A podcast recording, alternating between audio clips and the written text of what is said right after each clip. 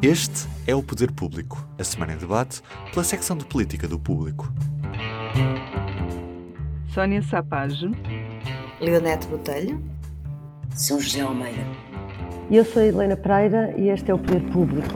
Estamos a gravar ao fim da manhã do dia 2 de março. Mariana Mortágua já está lançada na corrida à liderança do Bloco de Esquerda, apresentou sua candidatura na segunda-feira, prometendo não dar sossego à maioria absoluta arrogante, estou a citar, de António Costa. E esta quinta-feira deu a sua primeira entrevista que foi ao público Renascença. Esta semana fica ainda marcada pela polémica sobre a participação do presidente do Brasil, Lula da Silva, na cerimónia do 25 de Abril, que afinal nunca esteve para participar na cerimónia do 25 de Abril. E tivemos a anulação na sentença que condenou os arguídos pelo roubo de munições nos paióis de tanques em 2017, por causa da lei dos metadados, um palavrão que tem aparecido muito nas notícias nos últimos tempos e que já vamos explicar o que significa e as consequências para o futuro imediato. Começando pelo Bloco de Esquerda, como eu dizia, Mariana Mortágua, hoje em entrevista ao Público Renascença, diz que é nos movimentos sociais que o Bloco pode crescer e já está a crescer. Uh, o que eu pergunto, Sónia, é se isto é um wishful thinking de Mariana Mortágua ou algo que já se pode verificar. A única forma que eu tenho para te responder a isso com alguma segurança é recorrer, recorrer dos resultados eleitorais e das sondagens. E, e de facto nota-se um ligeiro, uma ligeira recuperação, porque o Bloco parte das eleições do ano passado com 4,4% e na última sondagem, aquela que o público fez com a RTP uh, ah, há uns dias, dava-lhe, já lhe dava 7%. Portanto, há aqui 2 pontos qualquer coisa de recuperação. O que, o que, não significa que não seja também wishful thinking, porque isto é um, um, momento preciso e as eleições são daqui a muito tempo e nós não sabemos como é que o Bloco vai ou não recuperar provavelmente ela está a acreditar também nas suas uh, capacidades de liderança e a apostar que, que isso vai acontecer. Um, é, é, engraçado que ela fala nesta, nesta entrevista com muito cuidado. Foi, é uma coisa que, que tive a ler a entrevista toda e que me marcou. O cuidado que ela fala, uh, em, com que ela fala em várias coisas. Um, um dos cuidados, por exemplo, é ela nunca nunca. Ela resiste sempre a falar como líder, como, como se já fosse líder do Bloco, de facto. Ainda, ainda é candidata, realmente. Eleições, sim, mas ela resiste muito a isso e bem, não apresenta assim propostas como se, se já fosse a dona do Bloco, fala com, com imenso cuidado e também usa uma linguagem muito hum, suave uh, que nós não estamos habituados a atribuir a, a Mariana Mortágua. Até mais Mas, suave que a própria Catarina Martins. Muito Nas mais. entrevistas e, eu acho era muito acutilante. Muito. E chegou a dizer que o PS era permeável a interesses económicos. E nós sabemos que estamos aqui perante uma pessoa super aguerrida e assertiva, mas ela, eu, eu acho que é uma estratégia usar esta, esta linguagem uh, quase delicadoce. Ela, ela diz coisas como construir alternativas, respeitar as expectativas das pessoas, lutar por um país melhor, ter acesso a uma casa confortável, trabalho com direitos, tempo de lazer, acesso à cultura, vida boa.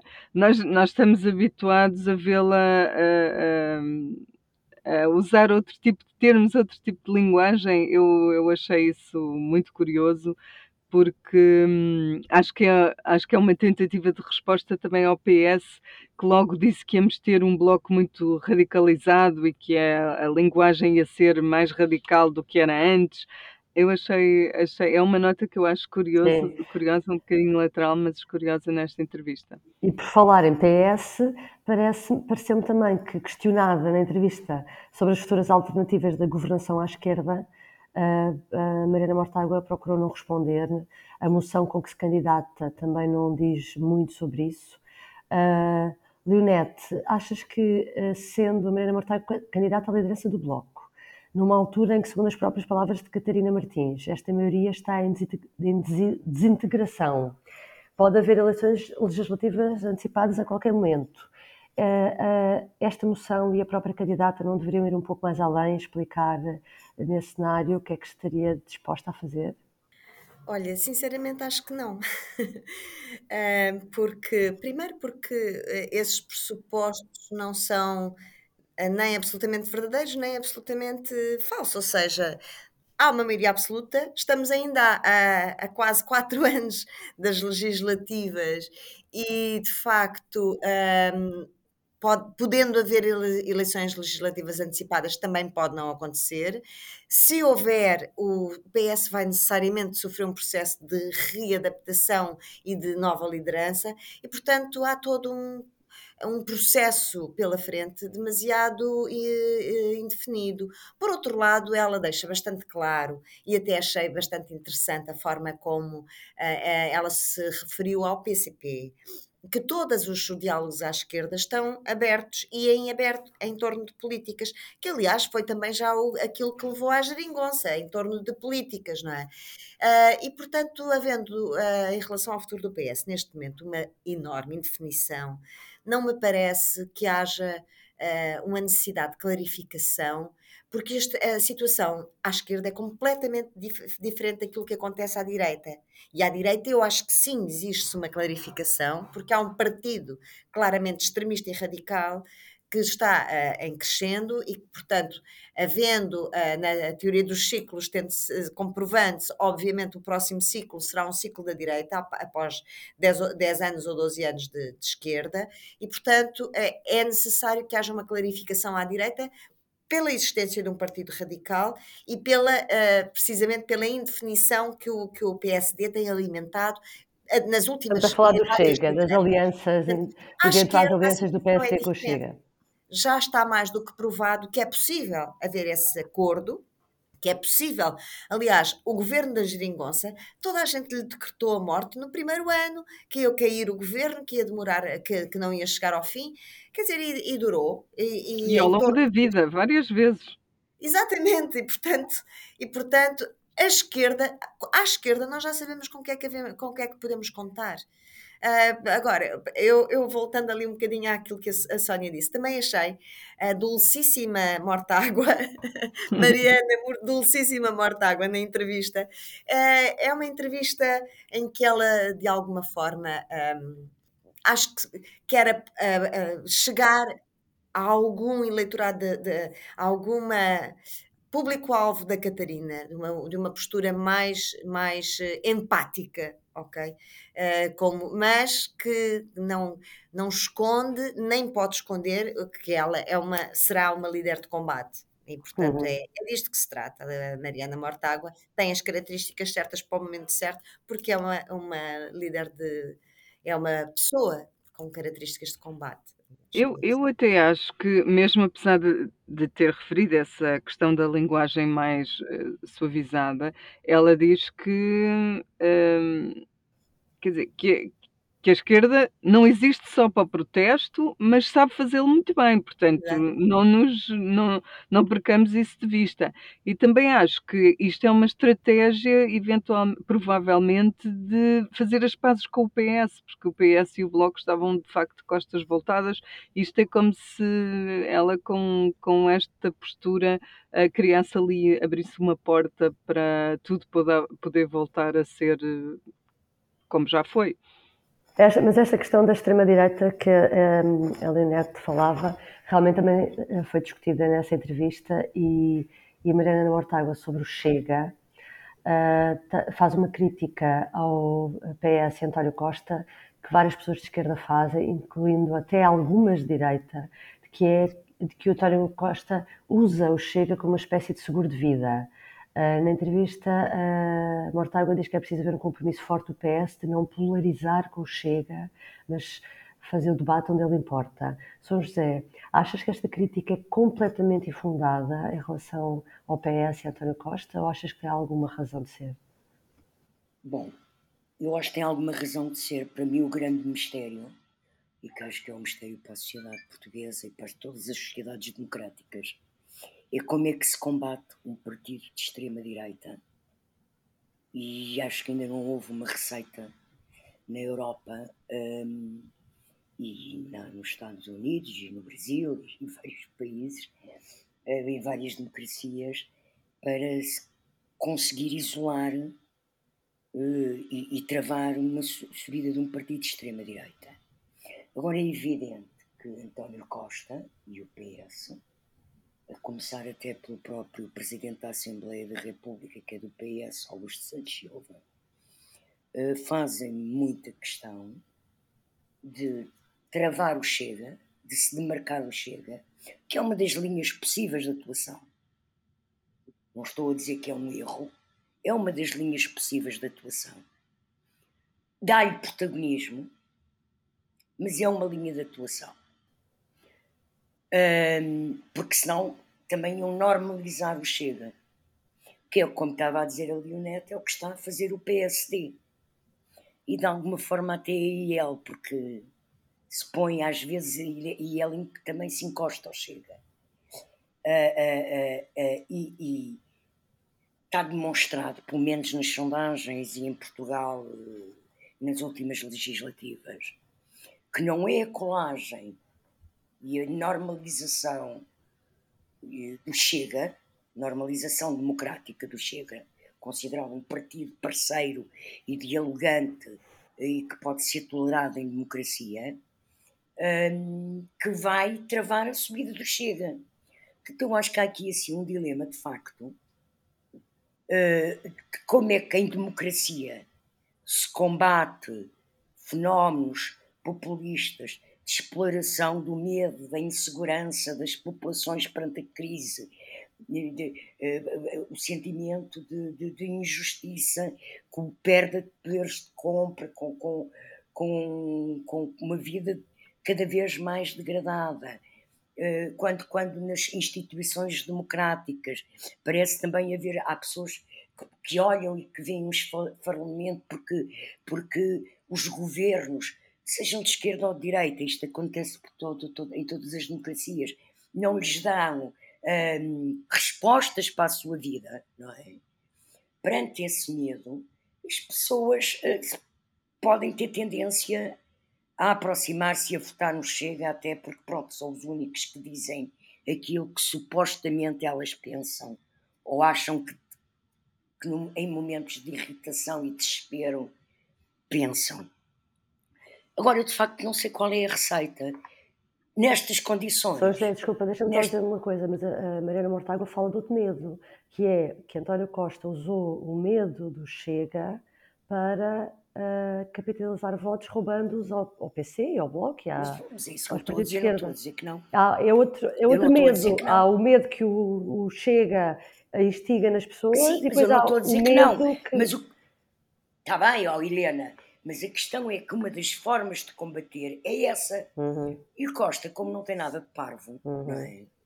aliás, é bastante até um político que não só tem um projeto estratégico de poder, uh, assente nele próprio e de exercício de poder por ele próprio, uh, ele tem esse projeto e essa estratégia, mas também é um, um, político extremamente tático, não é por acaso que toda a gente, então ao princípio, ai que hábil, que hábil. Ele é tático, ele uhum. sabe taticamente servir-se das circunstâncias no proveito do seu partido.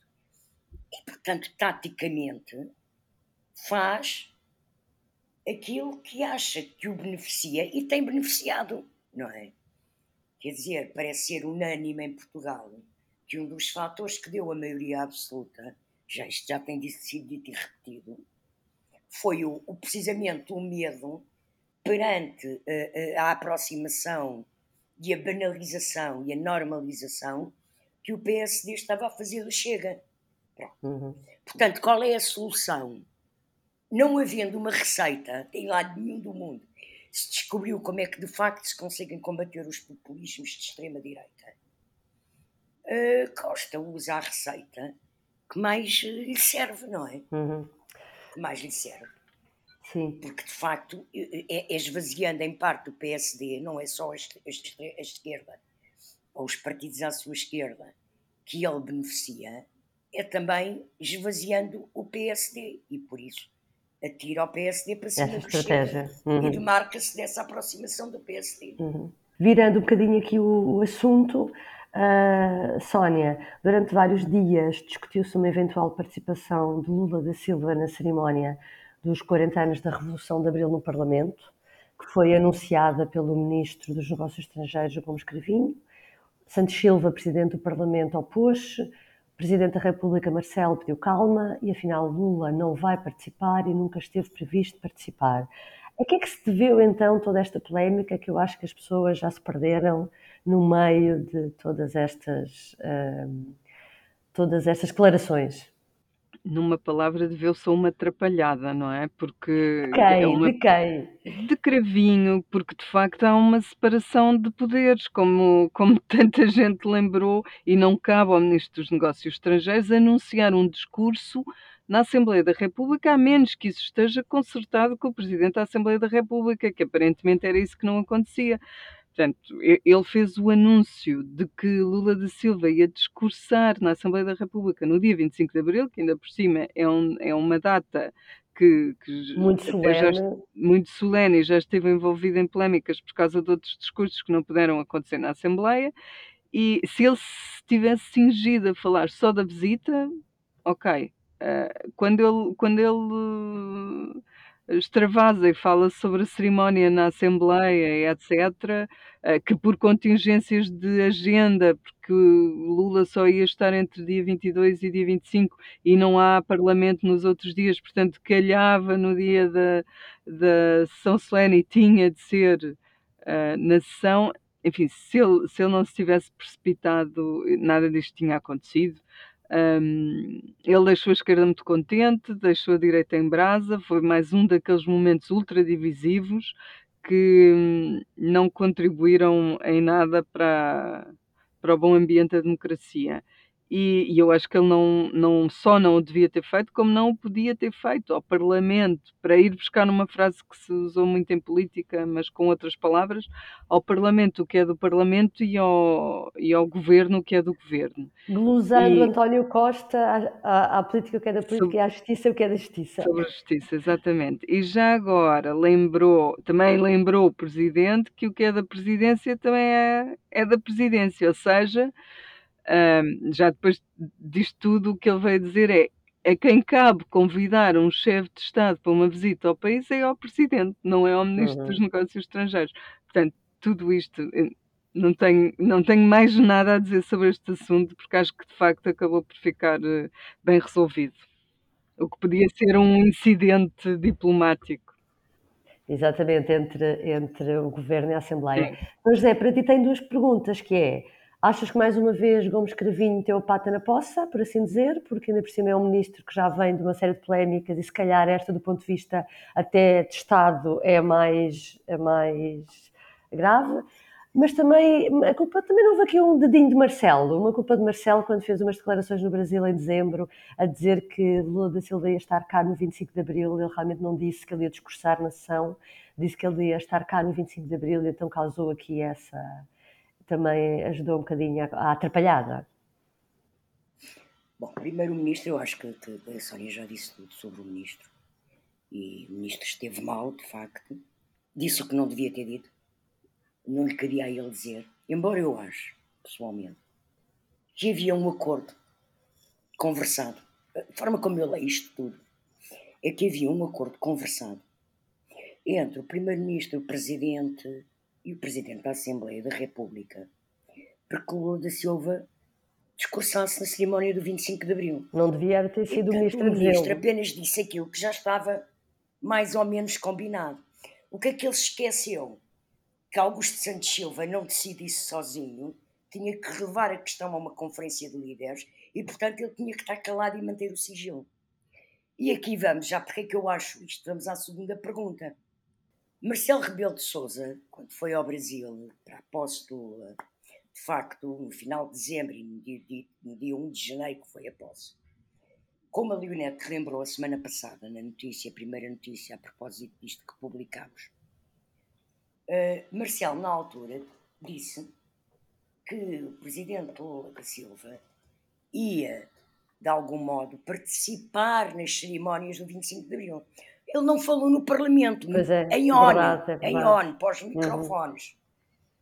Uhum. Mas a RTP esta semana passou uma filmagem com som no final das declarações ou numa conversa uh, momento em que as câmaras ainda estavam ligadas, ou já estavam ligadas, uh, de uma cerimónia pública do presidente Lula da Silva e do presidente Marcelo Rebelo de Sousa, em que se ouve na gravação da, da RTP, vê-se os dois a conversar e ouve-se o presidente português a dizer que até é interessante se Lula da Silva discursasse no 25 de Abril.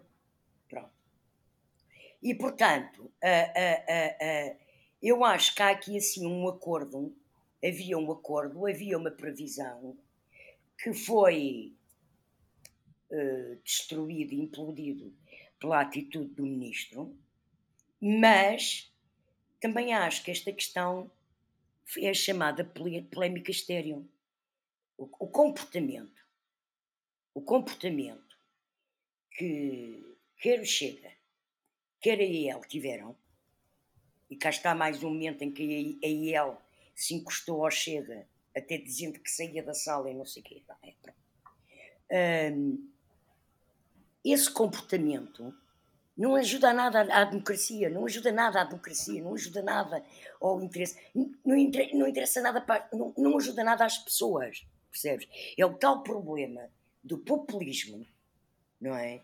Como é que pessoas querem falar de política a sério, fazer política a sério, como as populações precisam diz que ver a sua vida a ser governada e gerida com seriedade e com empenho e com espírito de missão, epá, perdem o tempo nesta espuma dos dias a discutir uma questão que não tem interesse nenhum.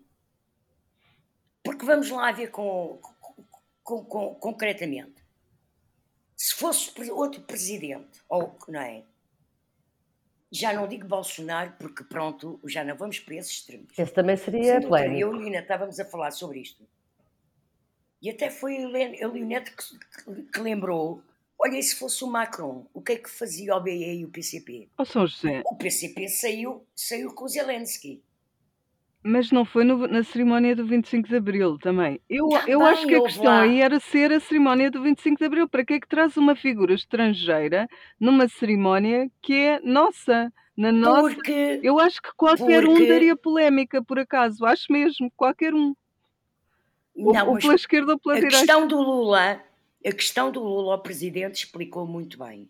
E ontem voltou a explicar. O Brasil é uma potência mundial e é um país irmão de Portugal. Mas, não, mas nada é contra ele discursar na Assembleia. Mas ele vai discursar na Assembleia. Eu sei, mas não A questão era o 25 de Abril. Houve, eu não vejo qual era o mal, ao, o mal que vinha ao mundo, ao país, ou ao 25 de Abril, que é de facto a cerimónia institucional portuguesa, a celebração na Assembleia do 25 de Abril, é uma das mais, eh, se não a mais importante sessão parlamentar, porque é a data seminal da democracia portuguesa. Agora, daí desatar tudo oh, São estaria palhaçada, desculpa lá, porque o Lula vai discursar no 25 de Abril.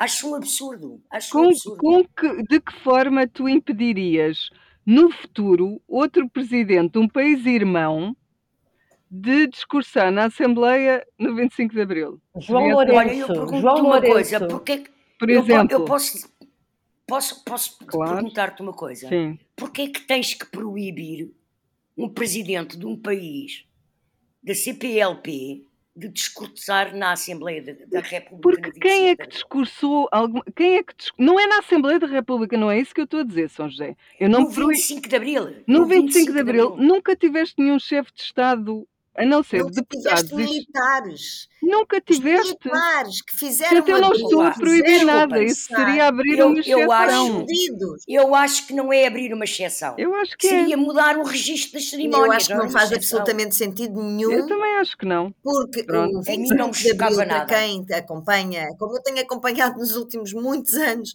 aquelas cerimónias, são, é um momento de facto, em que os partidos, o Presidente da Assembleia da República e o Presidente da República têm um momento de reflexão sobre o rumo do país e sobre o rumo da, da ideia de, de liberdade e de, a ideia original do país, plasmada Sim, na e daí? Constituição. E É daí? de facto um momento em que pôr um, um chefe de Estado estrangeiro, seja ele quem for, a- a- é um momento completo. Não Olha, eu acho. nenhum. É um Desculpa, momento de reflexão. Desculpa-me críticas- só terminar a minha frase. É um momento de reflexão sobre Portugal. É isto. Ponto. Uh, Leonete, essas críticas, desculpa lá, são paroquiais e provincianas. Pronto, baixaste Portugal o nível. é um país- Baixaste o É nível verdade que completamente. Portugal é uma paróquia, mas eh, também Não, tem. não, não, não, não. Desculpa. Por que razão é que a cerimónia parlamentar que celebra a, a data seminal da democracia portuguesa, quando Portugal é, há décadas, um país da União Europeia, quando Portugal é um país que está integrado nas organizações internacionais, porque é que não pode haver um presidente estrangeiro que reflita também sobre as relações do seu país com Portugal em democracia. Por alguma razão nunca aconteceu antes. Oh filha, está bem, também Pronto. antes do 25 de Abril há muita coisa que não acontecia. O Sim. mundo muda, o mundo muda. Agora não, sim, não, é, não é falta de democracia não Espera, um espera. líder. Deixa- Deixa-me fazer outra pergunta. Por que razão é que, por exemplo, na Assembleia da República, até hoje, é sempre só os partidos e o presidente que falam, no 25 de Abril? Porquê O que os militares da Associação 25 de Abril nunca falaram? Mas deviam, esses sim. Esses sim. Não, mas está bem, mas porquê é que não se pode? Ai, pronto, porque são portugueses, podem Foram falar. Não, impedidos porque direitos em- particulares, foram impedidos nas cerimónias dos Enfim. 40 anos do 25 de Abril, quiseram falar, e era um momento da Troika, era um momento de uma maioria de direita, e foram impedidos pela direita. E o problema aqui, desculpa agora só, Mas porquê é que noutras alturas não os chamaram? porque o problema aqui é de facto, o que eu noto é esta discussão, em vez de ser aquela que nós estamos a ter agora, se um chefe de Estado estrangeiro deve ou não deve falar, a discussão política que se gerou foi polar- po- polarizada entre esquerda e direita. Sim, mas, não isso. é? Sim, está bem. Porque Ouve lá, assim mas eu como estou- a direita eh, eh, eh, ostracizou e impediu eh, um- os, os capitães de Abril de falarem nos 40 anos do 25 de Abril, agora também a esquerda parecia que estava, até os capitães de Abril, até a Associação 25 de Abril, estava toda feliz, venha, venha Lula da Silva, não tem problema nenhum, ou seja, esta é a forma errada, da minha perspectiva. E tornas a Mas, ó, cerimónia Leonete, suscetível ao lado. Tu, ao, convidares um, um chefe de Estado de fora, passas a tornar aquela, aquela cerimónia suscetível a quando a, a- a esquerda está no poder vem um de esquerda, quando a direita está no poder vem um de direita. Não, não tem nada a não- ver com não isso. pode Posso- ser. Eu posso acabar a minha resposta sem vocês me Tu interromperem és a novamente. pessoa que mais falou sobre, sobre o assunto. Não, está bem, eu- a resposta à pergunta era para mim, não é?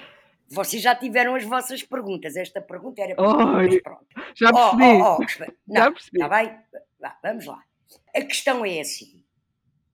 Eu não acho que a discussão, como disse no início, tenha sido bem feita e que é um dos problemas de como é que se combate a extrema-direita quando eh, eh, o, o tipo de, de- de- de- argumentos que usa é os que foram usados pela IEL e pelo Chega.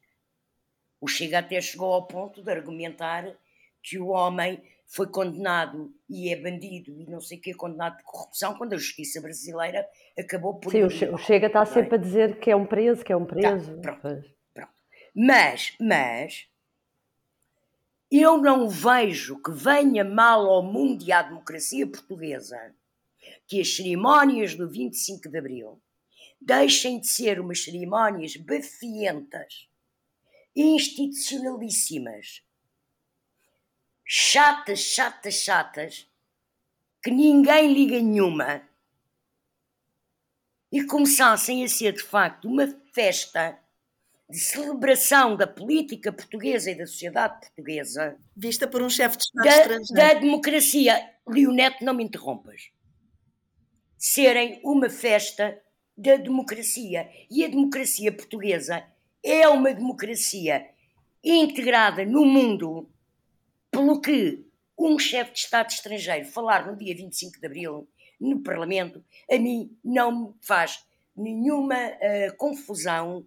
Acho que seria uma festa, um ato de liberdade. Eu... Se os partidos fossem civilizados, não é? Já acabaste? Se os partidos fossem civilizados. Agora sou eu. Eu, eu acho. Vou falar, a mim... peraí, só para discordar, só à espera, da São José, quando diz que as cerimónias do 25 de Abril são bafientas e que ninguém liga nenhuma, porque há cerimónias na, 24, na noite 24 a 25 no Largo do Carmo, que são muito alegres e que são uma oh, festa. Oh Helena, eu estava a falar da cerimónia no Parlamento. E os discursos da Assembleia da República costumam ser muito bons no 25 de Abril.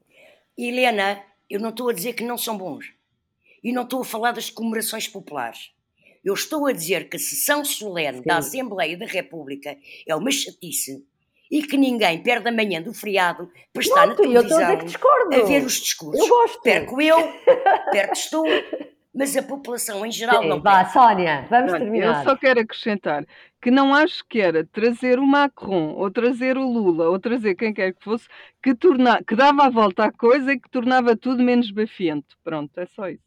Muito bem, e com esta passamos para o Se queremos Só, festa, tragam diz. música. Há festa sem música. Olha, pelo Mas menos. não é aquela musiquinha, é mesmo música a Pelo menos, pelo menos a tua música costumas ter, o hino nacional tocado pela banda da Guarda Nacional Eu não queria chamar a musiquinha ao hino, mas era nisso é, que eu estava é, a pensar. Mas é. Oh, estávamos aqui numa discussão do que é, que é música a sério e o que é que é musiquinha. Não é. vamos por aí, que isso então é Vai. muito perigoso e muito polémico. Tu tens a música, tens a banda da GNR. Ok. Olha, mas vamos agora fazer aqui um turn-off completo na discussão, porque eu vou dizer assim mas, palavrão mas espera. para mudar o tema um já. Espera, o presidente fez, quando convidou, ele estava a introduzir um fator de novidade que poderia eh, ajudar a adaptar a celebração na, na Assembleia da República, a sessão solene, aos tempos de okay. hoje e à modernidade e ao país de hoje. Muito bem. Então, o palavrão que eu ia dizer, para que não haja aqui dúvidas, era só metadados. Atenção. Esta semana, o Tribunal de Évora anulou parte da decisão da primeira instância uh, no processo de Tancos. Esta decisão foi motivada devido ao uso de metadados uh, que tinham sido uh, alvo de um, de um acórdão de inconstitucionalidade do Tribunal Constitucional. Leonete, este caso pode ser difícil de perceber pela opinião pública, mas é muito grave, pois Portugal vive um limbo na prática nesta matéria. Há uma lei que foi declarada inconstitucional, os juízes agora dividem-se a forma de interpretar o que é que está eh, em vigor, efetivamente. A Comissão Parlamentar de Revisão Constitucional, que vai propor precisamente uma alteração nesta matéria, só agora tomou posse e está a iniciar os trabalhos, ou seja, corremos o risco de continuar a ter, eu diria, meses, até mais do que um ano, uh, nesta, nesta situação. Sim, a, a, situação é muito complicada em termos jurídicos e em termos da história da. Mas metadados não é hoje um palavrão, uh, na minha opinião, até porque uh, uma das maiores empresas mundiais chama Meta, e não é por acaso, não é? Que é a dona do Facebook. Portanto, não, não é um palavrão para o século XXI. Metadados é de facto os dados de tráfego e toda a gente sabe que são o que são as migalhas digitais e os, os rastros digitais que deixam quando andam a navegar na internet, quando já toda a gente sabe que se pode apanhar pessoas. Uh, olha, por exemplo, um dos, uh, aquilo que é mais conhecido é uh, pedofilia na internet, consultas e criação de sites de, de, de, de pronto, com menores. portanto, metadados hoje já não é um palavrão. E não pode ser um palavrão, porque esta é a realidade do nosso tempo, não pode ser um palavrão. Agora, a, a questão jurídica relativa à lei dos metadados é de facto um bocadinho mais intrincada. E há uma, uma grande uh, confusão e eu, eu uh, digo, está uma grande confusão, até para mim, quer dizer, acho que para todos nós, porque, vamos lá ver, por um lado, aquilo que foi declarado inconstitucional não foi o uso de metadados para investigação criminal do. Foi sim a manutenção de bases de dados, de metadados de toda a gente, de todos os clientes das operadoras, um ano, durante um ano, para fins de efeito de investigação criminal futura. Ou seja, aquele, aquela um bocadinho aquela ideia do relatório minoritário daquele, daquele filme que já tem há alguns anos, de, de uma, fazer uma investigação preventiva. Eh, o relatório minoritário ia mais longe, portanto, eh, permitia de ter uh, pessoas que um algoritmo descobria que iam praticar, que tinham uma forte probabilidade de vir a praticar um crime mais tarde, portanto as pessoas eram detidas preventivamente. Aqui não, é, não são detidas, mas os seus dados, todos os seus dados de tráfego, todos os seus dados de comunicações são, eram retidos durante um ano porque poderiam ser necessários para investigar um crime que viesse a acontecer. E claro que isto há aqui uma eh, uma, um abuso, digamos assim, de, de, de, liberdades, não é? E é aqui que, que as liberdades hoje são mais uh, fustigadas, são de facto na questão uh, do, digital, porque hoje nós todos andamos com chips, ainda não são incorporados no nosso corpo, alguns até já são, mas com os nossos telemóveis, telemóveis. telefones, uhum. telefones uh, inteligentes, etc. E, portanto, a provedora de justiça foi no ano passado, inclusive, a dizer ao Parlamento, ela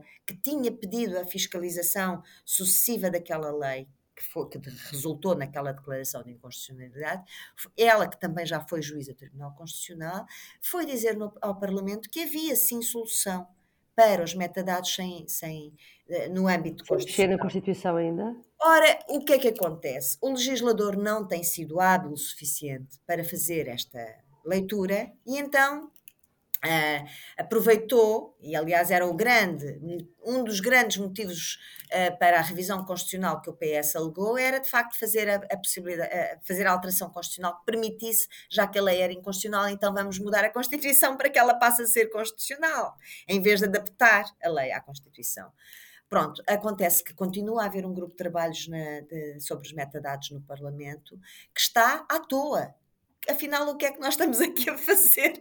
Porque nem a Europa resolve, porque isto não é um problema português, é um problema europeu, tem a ver com uma diretiva europeia e está a, ter, a haver situações destas idênticas em vários países. Nem a Europa resolve, nem a Comissão, eh, da, eh, da, a Comissão de Revisão Constitucional uh, vai resolver isto em, em breve trecho, nem os juízes sabem bem o que é que estão a fazer. Uhum, Quer dizer, uhum. portanto, uh, o que eu acho que neste momento seria mesmo muito urgente, era haver uma diretiva, eu acho que é, seria a forma mais eficaz, pelo menos, de resolver problemas a nível jurisdicional, haver uma diretiva da PGR muito clara sobre o que é que deve ser feito e o que é que não deve, ou do Conselho Superior de Magistratura. Acho que Sim, aqui sim uhum. que haja, uh, por parte da magistratura, uma uh, indicação clara sobre o que se deve fazer. E depois, então, uh, a nível legislativo, haver também alguma clarificação no Parlamento sobre o, o grupo de trabalho de metadados e a revisão constitucional uhum. para se agilizar e Olha, resolver este problema. E eu proponho então uma coisa mais simples, que é irmos ao público notório. Sónia. Bora lá. Eu, para o meu, eu, o meu público notório é sobre um regresso ou sobre um forte desejo de regresso de Pedro Passos Coelho, que esta semana esteve num evento público no, no Grêmio e hum, preferiu um discurso e, e, e, no discurso, numa, numa determinada altura, ele diz que não vai haver na, na, União, na União Europeia, não se vai unir por causa da, da dívida e de, de ele, ele disse uma coisa: não vai haver uma espécie de união orçamental e de dívida na Europa e hum, nos anos mais próximos e, e não o antecipo no horizonte da minha vida política e pessoal. Ele diz isto.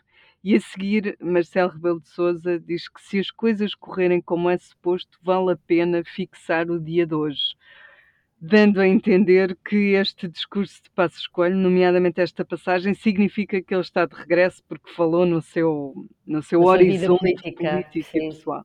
Acho que, vale, acho que ele se excedeu um bocadinho, o Presidente, uhum. ao, ao, ao, ser tão claro, eh, demonstrar o seu desejo, mas vale a pena registá-lo aqui. Uhum. Leonete, e o teu? Só não resisto a comentar assim um bocadinho, já não sobre, sobre Marcelo propriamente, mas sobre esta Uh, enfim, ontem a Marcelo e Montenegro encontraram-se na, na Feira de Turismo de Lisboa e e confessaram que falam praticamente todos os dias ao telefone. Ai, pois foi, dia sim, dia sim. E assim, dia sim. E portanto, quer dizer, uh, ok, uh, acho que Marcelo Rebelo de Souza devia estar, não devia estar tão. dar sinais tão contraditórios, pronto, vá, em relação ao PSD. o meu público notório tem a ver com outra coisa completamente diferente e tem a ver com um, com um deputado uh, que, que ontem teve uma atitude inédita. Uh, e é exatamente Jorge Seguro Sanches, que foi secretário de Estado da Defesa e que teve um papel importante na, na questão do Hospital Militar. E, e ontem foi à, à comissão. Uh, que, onde to, todas as audições iam ser chumbadas, inclusive a sua própria, uh, pelo PS, pelo seu próprio partido, dizer estou aqui, estou disponível e estou disponível para prestar todos os esclarecimentos e mais, o Ministério fez aquilo que devia. Acho que foi uma atitude muito interessante, muito independente de Jorge Seguro Sanches, que já mostrou a sua, a sua independência noutros momentos e que de certeza que vai mostrá-lo também quando, durante a presidência da Comissão de Inquérito à TAP. Uhum. São José, fecha em beleza aqui o público notório. Não sei se em beleza oh, só assinalar. Então, não sei se é para o CDS em inglês.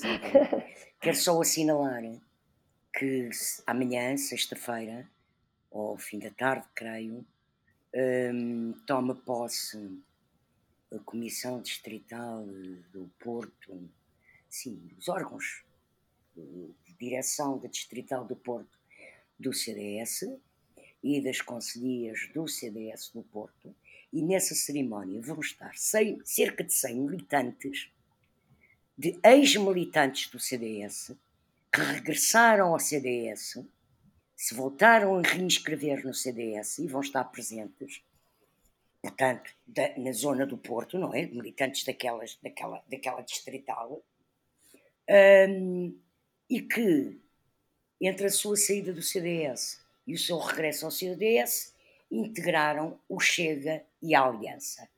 Portanto, uh, é um sinal uh, bom para o CDS, um momento importante de que estão, uh, de facto, a conseguir sair do túmulo e do poço. Do túmulo é, é, é, é uma figura de estilo. Para mim estás à vontade. Mas, do poço em que se enterraram nas últimas eleições ao saírem do Parlamento.